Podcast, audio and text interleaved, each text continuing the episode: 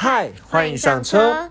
今天是未懂车的第十二集，我是魏懂，我是黄董。魏是伪装的魏，代表其实没有很懂，也可以对答如流。谎是说谎的谎，就算只有机车钥匙，却好像越车无数。好，今天是我们要讲那个叉五的下集哦。那其实老实讲，这一集我还蛮紧张的，因为一样从来没有讲过这样的东西，那也不知道说观众听众会不会喜欢听。对。但是我个人其实是蛮喜欢像这种介绍，就是呃，我们自己也蛮喜欢的牌子的车的车款，对对对，嗯，对。那其实呃，我所以所以说担心听众不喜欢听，是因为我觉得上一集也讲了一些故事嘛，什么可能一些叉五啊，什么有第一代第一一到四代啊，然后可能有什么纽博格林赛道的传说啊之类。那这一集呢，可能就是要针对新目前的这一代，就是第四代叉五的功能啊，做一些介绍。还有上次也提到的，说什么可能网络上查到一些叉。过去来的通病啊的这些的问题，还有价钱上面，对，就是让就是听众有对叉五就有大致上的了解。对，然后呢，可能人家讲到叉，或者人家再开一台叉的时候，你就可以比较能够看出来他的叉。对，可以嘴个几句，对对，装懂个几句。对，然后有哪些东西是选配啊，什么之类的。好，所以呢，老实讲，我觉得今天这一集可能会比较 呃，就是有一些数字的之类的东西。那老实讲，我也觉得我不太不知道我能不能驾驭得了这这么多资讯量，资讯量有点爆炸。我也不确定我会不会睡着，但大家就一起听听看吧。那我觉得还有一件事情要正式开始之前啊，就是我们的订阅这这已经来到了三十位了。耶！对，就在今天，就在。今天已经来到三十位了，所以前三十也没办法抢到了。那我们只能开放再开放二十个名额抢前五十，这样可以吗？好。对，然后当然就是 Apple Podcast 目前的那个评论没有成长。对，如果你你对节目呢有任何的鼓励的话，就就对啊，都很欢迎给我们五星评论，刷起来，然后就是可以留言跟我们互动一下。对，好，那我们正式开始喽。好，那刚才上一上一集有讲到说，叉五呢总共分成四代这样子。那最早的一代是一九九九年的时候推出来，那个时候呢，就是它有一个代号啦，叫什么呃所谓的一五三 A B C D 一一五三这样子。然后它创造了纽伯格林最速的传说，但是在我们上一集十一集有讲到。那后来好像后来就忘记讲了，就是。下一那其实下一代就是下一代叉五呢，就叫所谓的一七零。好，那代号数字，我觉得顺便补一下。那其实我觉得有一个蛮有趣的点，就是因为之前讲说，呃，一五三跟一七零从外观看，看起来一五三呢就是鼻孔小小黑黑的，一七零是鼻孔比较一样小小，但是中间有直条纹。对。那其实除了这个鼻孔的差距差距之外，我觉得还有一个很大的特点，就是如果你在马路上看到的一五三的叉五，它是长得超小的叉五，它比原本的一七零。对，它比现在的叉五还小非常多。嗯，对，那以现在叉五都到四米九以上的，就是第四代叉五已经四米九几的车长了。嗯，但是一七零也到四米八几。好，不过一五三的那个车长很小，它只有四米六六。所以第一代叉五非常对，第一代叉五非常小。然后我才查了一下，其实第一代叉五比现在的叉三还小。哦，那真的蛮小。对，真的很小，因为现在叉三车长是四米七。然后第一代叉五车车长只有四米六六，那现在叉三车宽是四米八九，那现在第一代叉五只有四米八七，所以整个叉就是第一代叉五其实比现在叉三都还再小一点。嗯，那而且但是高度是高了一点这样子。那其实我发现说现在的车哦，应该说都有个特色，就是越做越宽越长，但是高度越矮。哦，对，原来是这样。对，那刚才讲说第二代叉五叫做一七零，那顺便补一下，第三代叉五呢叫所谓的 F 十五，它已经进到 F 四代的车了，这样子。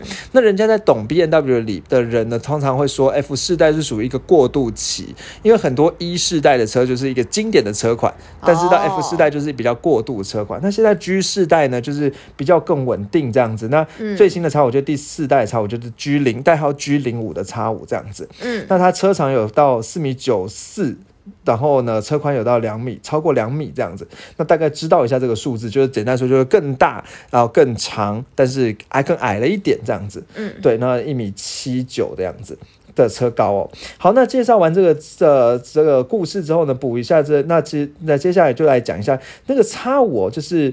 呃，就是一般来说，就是现在大概价钱的多少？因为我觉得大家可能对价钱也是至少嘴炮的时候可以知道一下这台车到底贵不贵哦。对，大概知道车子的行情。那叉五呢，总共有五个编程，所谓编程就是那个动力配置啦。那一般之前有讲过。对，一般来说，其实台湾呃的车就是说，它会把动力比较低的配比较低烂的配备，动力比较高的配比较好的配备。那就总共配成五种配置这样，所以就有所谓的什么叉五的豪华版、叉五的旗舰。版这样子不同的版本哦。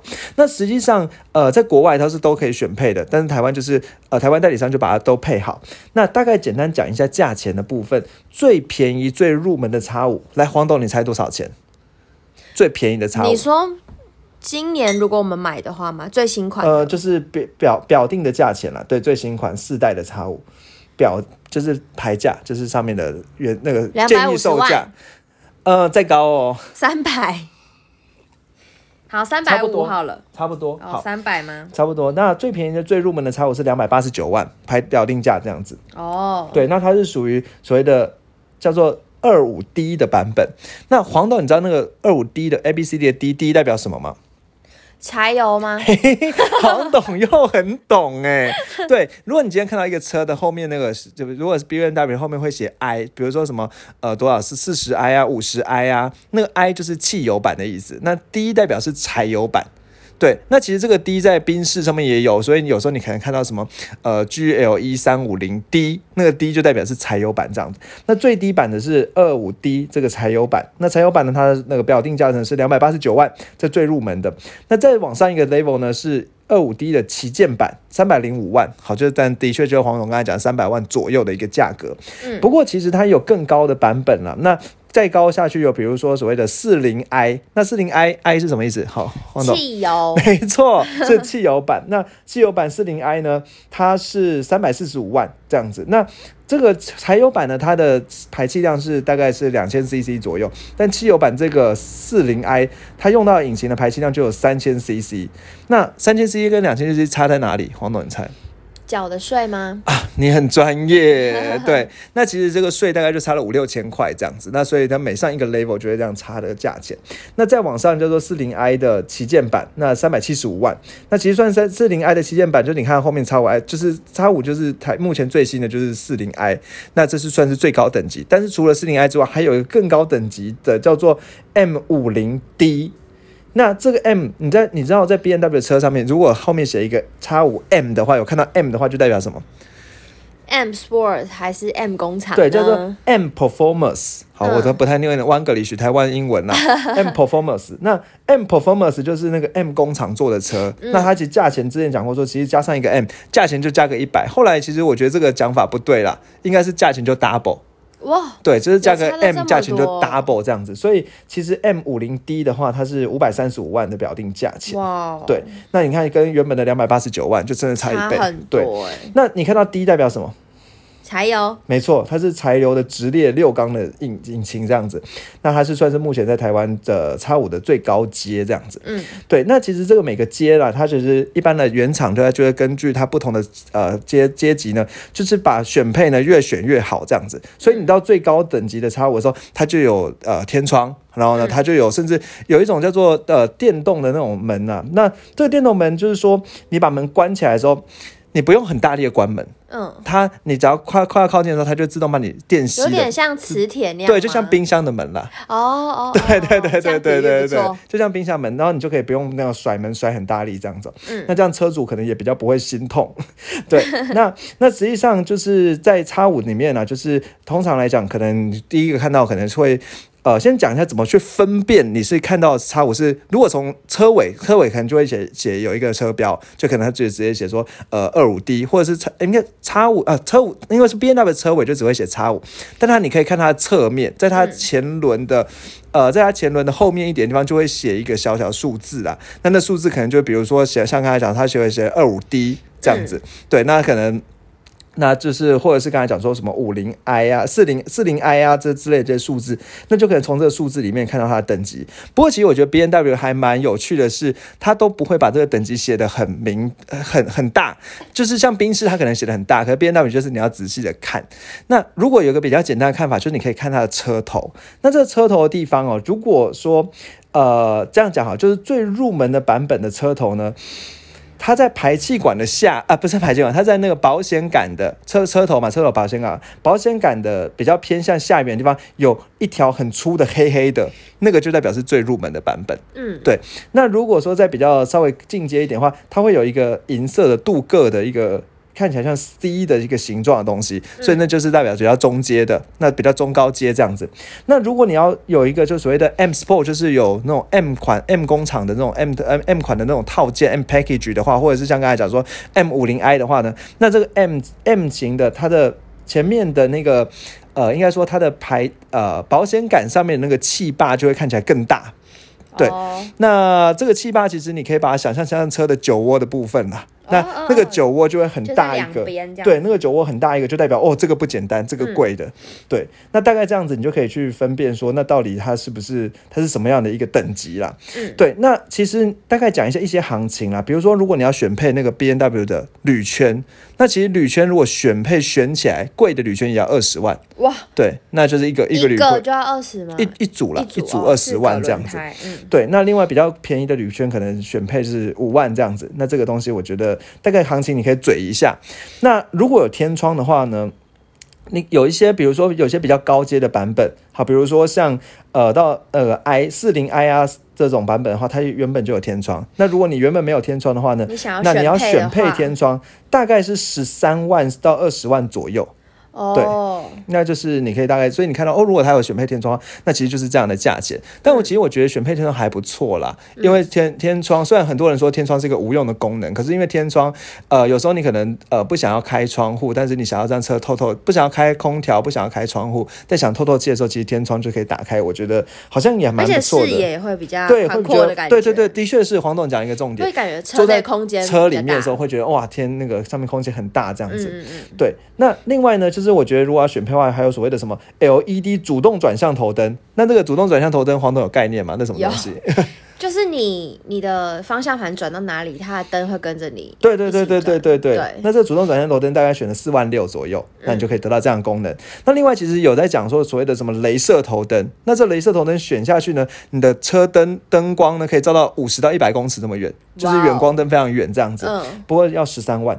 对对对对。然后其实如果你要选配的话，有一些 B N W 它高阶版本里面会有所谓的 Hami Garden，我不知道怎么念的 Hami Garden 的音响。那这个 Hami Garden 的音响呢？一般来讲，它原本只有六只喇叭在车里面。那哈密瓜的音响呢？它会有十六只喇叭。那这样选是六万六。那你这个车音响上面就会写一个哈密瓜的人家就知道说这个音响不简单。对，就是这个车主蛮追求一些生活小细节。对，然后它其实还有贵的音响，超夸张。呃，一个什么？包包森的，你在偷看我的那个讲稿是不是？对，这一组音响呢，就直接把一台，直接把半台 Toyota 放上去了。这组音响有三十六万四，好扯。对，那就是这个移动音响，它总共二十支扬声器，这样子超屌的。对，那其实我觉得这个还蛮有趣的选配啦。那其实我觉得在讲 B N W 新版的 B N W 有一些蛮有趣的特点。那这特点呢，比如说像它有。应该说，像现在新版它有智慧的，比如说你可以用 iPhone 来解锁那个车子，嗯嗯，对，那就是你可能不用带钥匙，你用直接用 iPhone 里面的那个 Apple Pay 就靠近车门的时候就可以解锁，跟手机结合嘛。对，那另外呢，其实像它还有所谓的什么各种的越野地形，因为它里面有一些越野地形的那个智慧套件，比如说它有所谓的什么沙地模式啊、碎石模式啊、岩石模式啊、雪地模式啊。所以如果你是比较 outdoor 型的车主，其实对对对对可以选的。不过老实讲，我仔细看了一下那些模式啦，就是。那些模式其实就是它会什么把一些什么 A A B S 啊什么这呃就是一些什么自动刹车啊，然后什么循迹防滑开启或关闭啊什么之类，然后让车速什么呃在那种什么档位的时候会怎么样？它就是一些电脑设定。那其实你不用按那模，不用不一定要选那个模式，你只要自己知道要怎么调，其实可能也差不多。也是可以。对，但是你知道吗？那个模式选配起来多少钱？它其实也是一个选配的模式。真的要多少钱？选配起来那个模式应该是大概十三万左右。哇。对哦，十二万六了。对啊。对，那就是说你要有。选拥有这个模式，你可以选配这样子。对，那其实我觉得它这个 B N W 其实它有一些蛮酷的东西啊，比如说它有一般来讲，人家会讲说它有三百六十度环境。那三百六十度环境就是你可以在车里面就可以看到四四周。嗯，那它的环境呢，其实不只是可以看到四周，它会有一个类似像空拍机的感觉的环境，就是不是它是可以从比如说左后方的左后上方照，比较高的右后上方照，它并不是从正上，不是从正上方照。环境不是一般你看那个电脑就是在正上方照下来，对，但它可以从表，比如说飘到车子的旁边的八个角度，左后上、左后方、右后方这样子斜斜的这样照下来，那可以让你可以更更就比较没有死角。对对对对对，那我觉得这也是蛮酷的一些功能，这样子。嗯，对，那呃，其实讲到这，接下来就是来讲一些我在网络上查的啦，就是一些车主那个对于这个 B N W 的五的叉五呢的一些觉得优点缺点的部分，那也可以给大家参考。对，基本上来讲呢，大家都认为啦，这叉五它的动力没绝对没问题。你看，像刚才讲说，我们现在目前最新的这个叉五，那它的马最大马力呢？呃，从入门的两百三十一匹的马力呢，然后然后四零 i 的有三百四十匹的马力呢，然后扭扭力呢也有四十几公斤米的扭力，四十五公斤米的扭力，那其实动力是很不错的。那再来就在它动力好，那再来呢，呃，它的空间好，那空间呢就是后座后排座椅坐三个人并肩坐也没什么问题。那再来第三个，它视野好，那视野好就是因为它车高。所以你很容易的看清楚前面，那对于很多那种驾驶初学者来讲，看得清楚前面很重要了。对，不过它缺点呢，车大，车大的的确是一个缺点嘛，四米九的车长，那但是所以你可能开起来你会觉得说，我好像在开一台坦克的感觉，是比较不知道不太知道车子的那个大小这样。然后车大不好停，那现在车高呢，在很多台北的那种呃停车场里面，它有因为有些我去看有一些什么台湾联通，它只有限高一米五。那这种叉五就进不去了，因为叉。但是这些其实就是你当初选，你就应该要注意到的。对对对，就是车比较大一点。嗯，好，那其实如果开久的话，会有什么样的通病呢？其实呃，网络上呢也有一些网友的说，他可能开的所谓的第二代一七零的那个叉五。哎，顺带提一下，我们上次有讲到说，第一代叉五一五三，它的价钱大概二三十万。那一七零呢，如果以现在二零二一年来买的话呢，其实现在二手价大概是四十到四十五到七十六万左右。对，就是大概七，大概八十万以内可以买到一台第二代叉五。对，那第三代的叉五哦，它价钱呢，就是像现到现在呢，你就会发现说，是大概在一百四十一百五十万到两百万之间。你有没有发现说，其实很有趣的是，它其实每一代它就会有一个价格差。嗯，对，那所以中间有越多代，如果你是买到第二代代第二代，你就可以有更多的那个价格空往下压的空间，这样。那当然，目前最新的是第四代超，第四代超，因为其实在一九一九年才出的嘛，那所以呃，它现在价钱还蛮高的，都是两两两百八十六万之类，两百两百九十八万，三百一十八万。这样子还蛮高的，嗯，对，好，那刚才其实讲说呢，有一些通病，那比如说人家会这就是人家在拥有叉五之后呢，会说可能比较常见，比如说如果你人家有台叉五，你可以去问他，就是这样装懂嘛，问他说，哎，你那个呃电动窗的那个升降机有没有坏掉？坏过有没有修过？那 讲这个，人家就知道哦，你懂哦，因为叉五的人家讲，蛮多网友看看到网友说，哎，叉五那个升降电动窗升降机容易坏掉，嗯，对，那再来就是它的方向盘的那个 sensor。就容易故障。那所谓方向盘的感应器容易故障，大概是说它没有办，就是方向盘感应器会不知道说你现在有转方向盘这样子。对，哇，对。那再来就是叉五，还有一个最大的问题是，人家说会有异音。那异音就是车鞋开起来叽叽咣咣、叽叽咣咣那样的声音，这样子，那就会听起来就觉得有点吵、有点烦这样子。嗯，对。那这是大家会觉得叉五比较，然后还有那个，比如说还有还有一个问题啊，就是说它电子手刹车，人家说会放不了，就是放就电子手刹车会故障这样子。对，那这个电子手刹车，黄董知道是什么吗？不知道哎，好，其实就是那个手刹车啦，但是你可以用呃，就是按一下把它刹，对对，按压式的手刹车，好叫电子手刹车这样子。对，那这个是也会有它的这样的问题哦。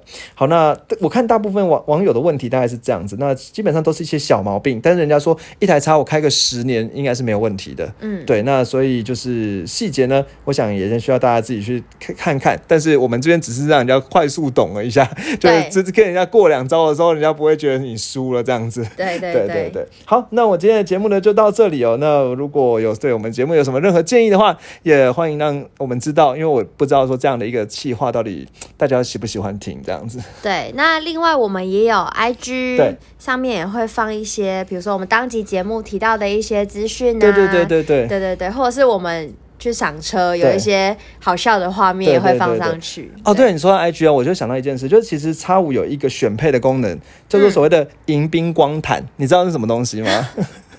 是不是开门的时候会打在那个对车门下其实叉五的迎宾光毯很漂亮，它是一个叫做天使翅膀的样子，它会长长在车的旁边，然后不是就只是像这个样子。哎呦。对，它会长在车旁边，像一个翅膀。真的蛮漂亮，因为有些好了不好意思说，有看过一些就是直接打一个 logo，logo 打在对下面，其实蛮尴尬的。对对对，那这个叫天使的翅膀，是十大叉五最人家喜欢的设计。这张图我们也会放在 IG 上，对，所以大家可以去看看哦。对，搜寻未懂车。对，好，那谢谢大家，那我们下一期再见喽。好，好大家拜拜，拜拜。